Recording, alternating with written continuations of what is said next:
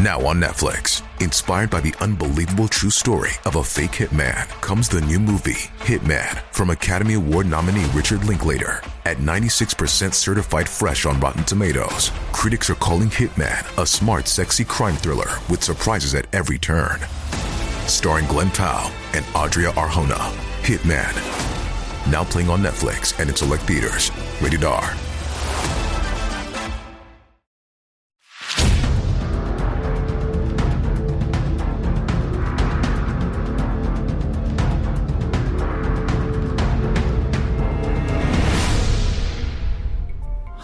皆さんこんにちは。話題の事件へようこそ。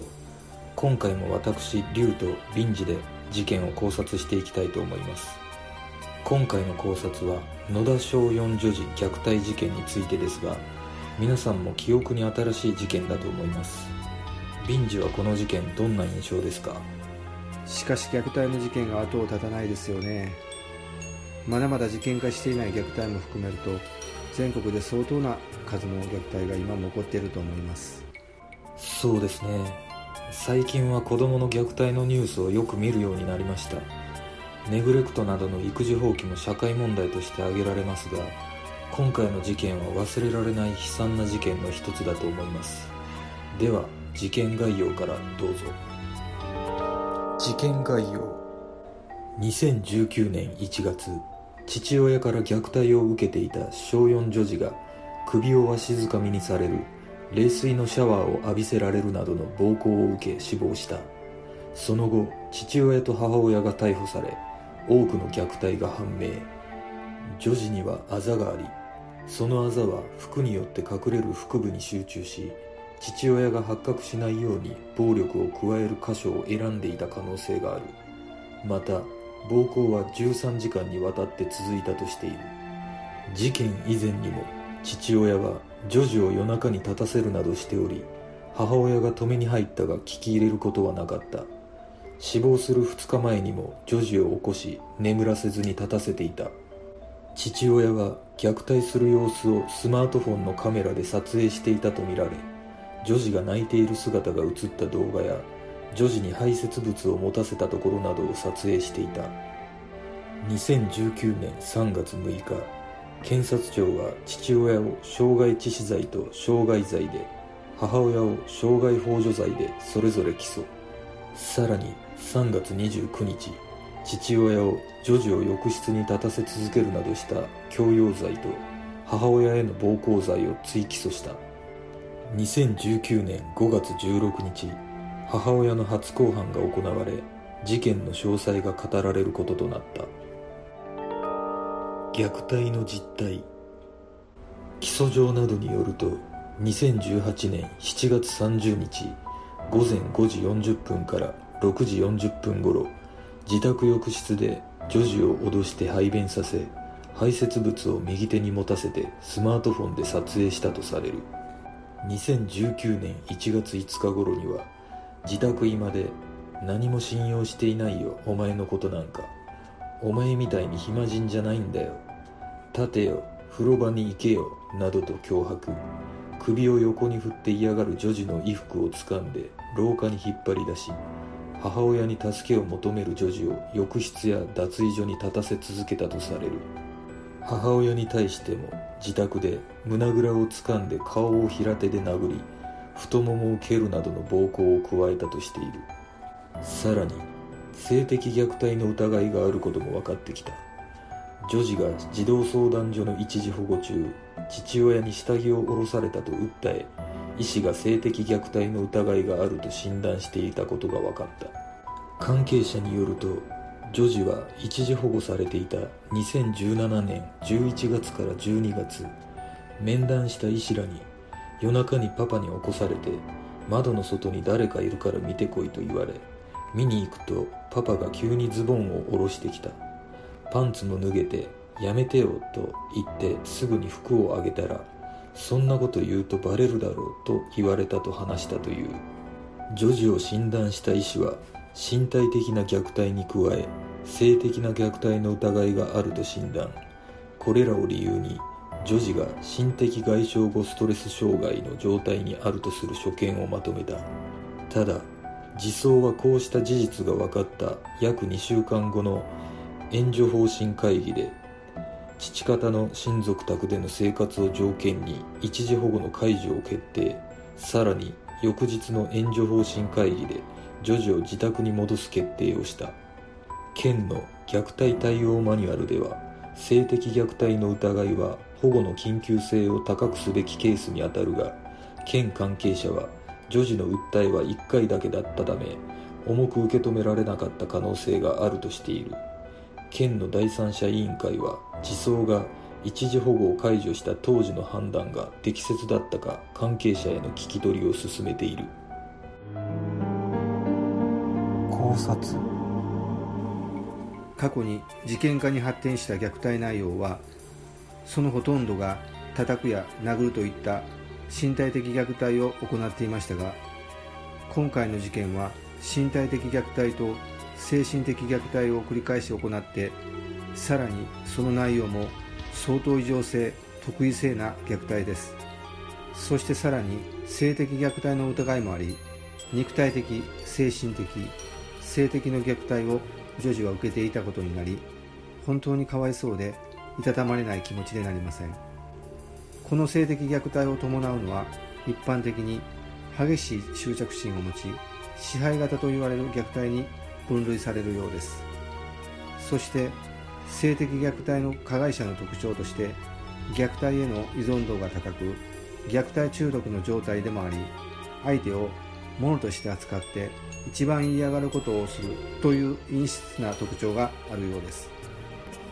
なるほど。虐待にも中毒性があることは知りませんでした。虐待の内容は確かに完全な支配型だと思います。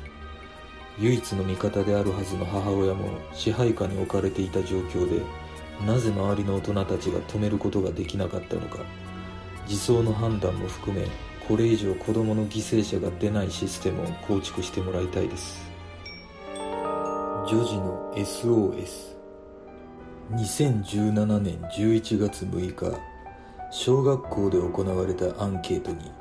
お父さんに暴力を受けています。夜中に起こされたり起きている時に蹴られたり叩かれたりしています。先生どうにかできませんか？と自由記入欄に回答していた。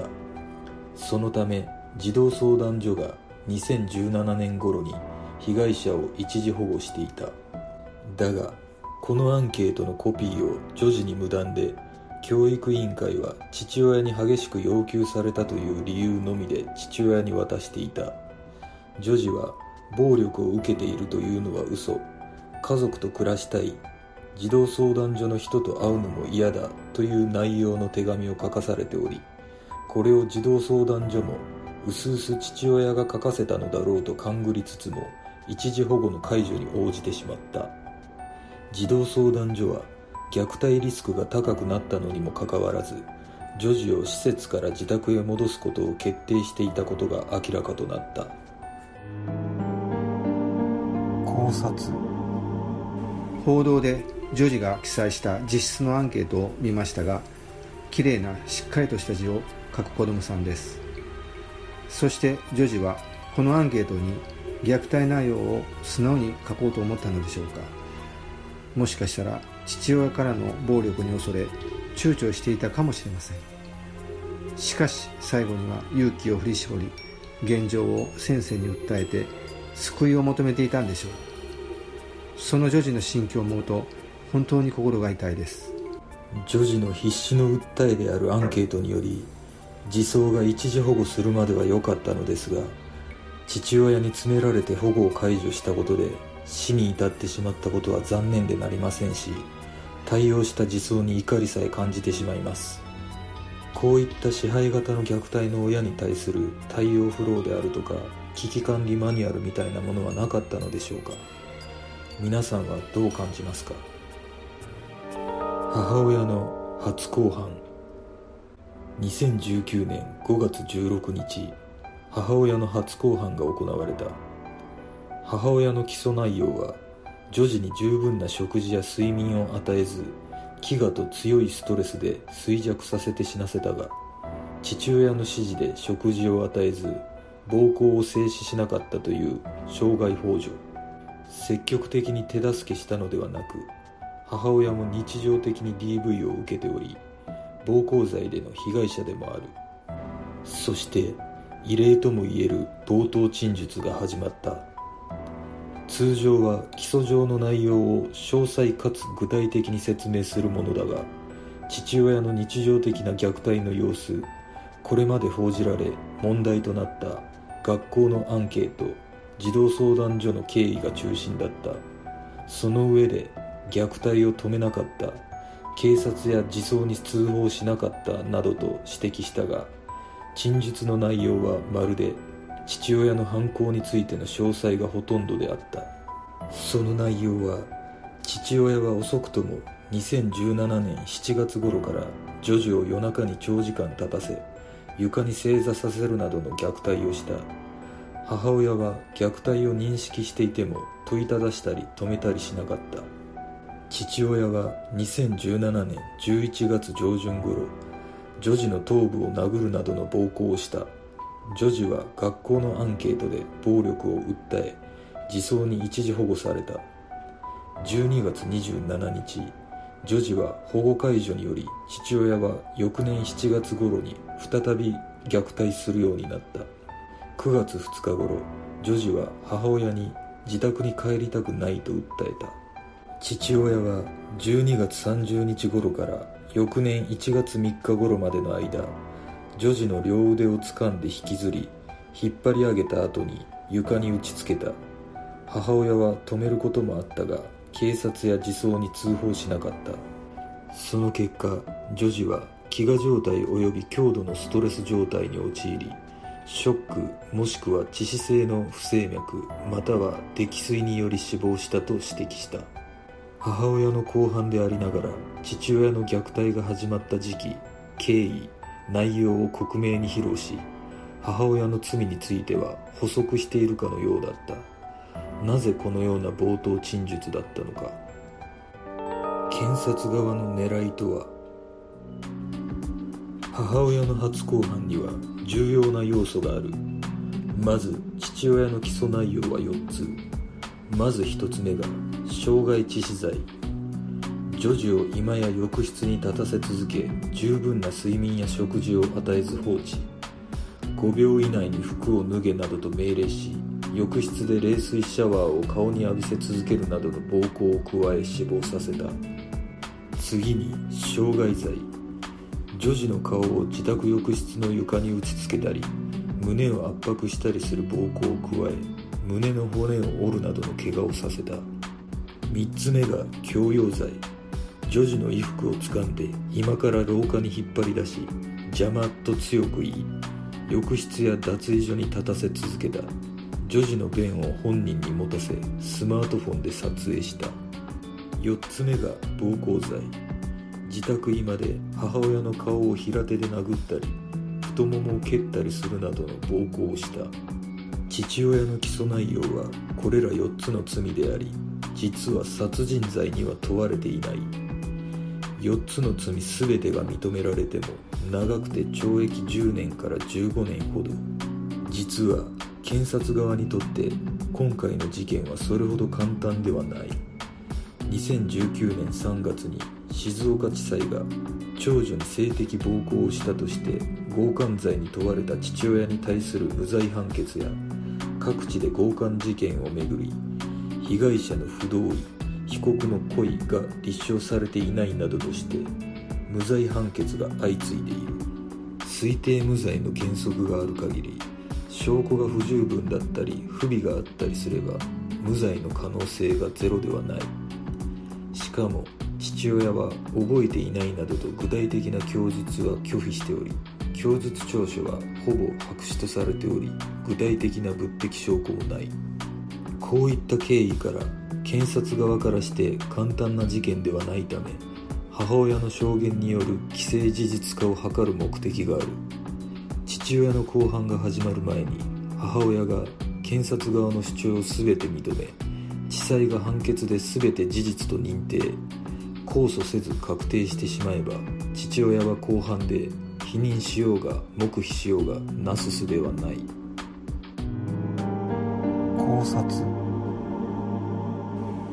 検察側はこの事件は社会的に影響もあり無罪判決になることは絶対に許されない状況ですから確実に父親を有罪に持ち込むため慎重に裁判を進めていくことでしょう。先日母親に懲役2年6ヶ月保護観察付執行猶予5年の判決が出ました。その後控訴はしておらず控訴期限も間もなく迎え判決が確定しますがそうなれば検察側も決心した既成事実ができ今後の裁判を進めやすい状況になるでしょうから検察側の狙い通りの計画で裁判を今後進めていけることでしょう。そうですね。母親の判決が鍵を握っているのは間違いなさそうなので検察側としては今のところ狙い通りということでしょうか。父親の初公判はまだ未定のようですが初公判の内容などは今後も話題の事件で取り上げていきたいと思います。父親の評判。会社での評判は非常に温厚で穏やかでコミュニケーション能力もあり慕われていました。どんな人にも正しい敬語を使って自己主張もしないし人と意見がぶつかることもなくみんなから頼られていました。彼を悪く言う人はいません。女児の友人宅ではお宅にお邪魔してすみませんと菓子折りを持ってやってきて丁寧すぎて怖いほどにお礼を言う。ただ服装は全身真っ黒。背が高くて威圧的な感じがして不気味だったという人もいる。死亡直前の様子。検察側は母親の供述調書から死亡する直前の様子を明らかにした。1月22日から死亡する24日までの詳しい状況を供述していた。凄惨な虐待の内容とは1月22日から父親はインフルエンザにかかった。ずっと自宅にいる状態が続いた。女児の存在自体が嫌だとし寝室に閉じ込めトイレにも行かせなかった。女児はおもらしをしてしまう状態だったという。食事は寝室に運んで食べさせていた。父親は壁に向いて立っていろと言い女児はリビングの端にずっと立たされていた。母親は午後10時頃まで立たされているのを確認していたという。翌23日の明け方母親がトイレに立つと父親はまだ女児が立っているのを確認していたという。その後父親が寝入った隙に女児は母親の寝室に入ってきた。ずっと立たされていた。そう話したという。午前9時母親が寝室から出て食事を作り始めた時ソファーで横になっていた父親が起き上がり女児が立っていないことに気がついた。女児を寝室から連れ戻しその場で立たせて朝食も食べさせなかった。その後父親は病院へ向かう際も風呂場で駆け足してろと女児に指示していた。帰ってくると父親はやっていなかっただろう。換気口から音がしなかったと言い足踏みの続きをさせた。夕食後女児はおもらしをした。どうするんだと凄む父親に女児はそこで立っていますと話していたという。24日午前1時から2時頃には立たされていた女児がまたおもらしをしてしまった。父親はもう着替えがないぞ。いつまで立っているんだと詰め寄り女児は午前10時まで立っていると言わされていたという。女児は結局24日朝まで風呂場に立たされていた。風呂場や廊下が寒いことが分かっていたが母親は布団をあげなかった。24日午前女児は風呂場で肌着一枚の体と髪の毛が濡れて肌着から肌が透けている状態で体育座りのような格好をしていた。父親は見ていないとすぐサボろうとする嘘をつくと言い風呂の洗い場で立たせた。午後3時頃父親が今から5秒以内に服を脱げ54321と数え始めたが女児は脱ぐ力もなかった。父親はボール一杯に冷水をため女児の頭にかけることを3回くらい繰り返した。その後シャワーで流せよと言い女児はお湯を出そうとしたが冷水に変えさせ貸せとシャワーをひったくると背中や頭に躊躇なくかけた。女児は背中を丸めて震えていたという。午後4時。父親は女児をリビングに連れて行ってうつ伏せにしてプロレス技をかけた。午後5時前後にまたおもらしをしてしまった。女児にいい加減にしろ。俺は片付けないからなと言って家族は夕食を食べたが女児には与えなかった。午後9時リビングに入って女児が母親にトイレに行きたいと言ったので母親はいいよと答えた。女児は寒い寒いと言いながらリビングのストーブの前で手を伸ばして当たっていた。お風呂に入った方がいいと言って母親は服は軽く水洗いして浴槽にかけておいてと頼んだ。午後9時50分。もう寝ようかと寝室に入ろうとした。これが女児との最後の会話だった。女児を寝室に入れようとしていることに気づいた父親は掃除をさせるからと女児を連れ出した。しばらくすると壁を叩くようなドンという音が2回したが悲鳴や叫び声などはしなかった。すると父親がちょっと来て女児が動かないと比較的冷静な様子で言ってきたのでえなんでと答えて浴室へ行くと女児は仰向けで青ざめた状態で倒れていた。お湯をかけたが全く反応がなくその場で立っていると自分で電話すると父親は言ったという。女児の脈は確認できず心臓マッサージで胸を56回押すと間もなく救急隊員が到着した。考察。この虐待内容を読むのが本当につらかったです。私も子供を持つ親としてこの父親の行動は本当に異常としか思いません。私もこの内容を見た時には言葉を失いました我が子を奴隷のように扱う父親は悪魔に取りつかれているとしか思えません。人間のできることではないというのが率直な印象です。これだけのことをして裁判で父親が何を語るのか注目したいです。2つの過ち。教育委員会の過ち。父からいじめを受けていると回答した学校アンケートのコピーを市教育委員会が父親に渡していたことが分かった。父親は一時保護解除後に女児の母親と共に学校を訪れ訴訟を起こすなどと抗議。学校側が回答内容を口頭で伝えると実物を見せろと要求した。学校側から相談を受けた市教委が後日コピーを父親に手渡した。市教委は取材に父の怒りを抑えるためだったが配慮を著しく書いていた申し訳ないとした。児童相談所の過ち。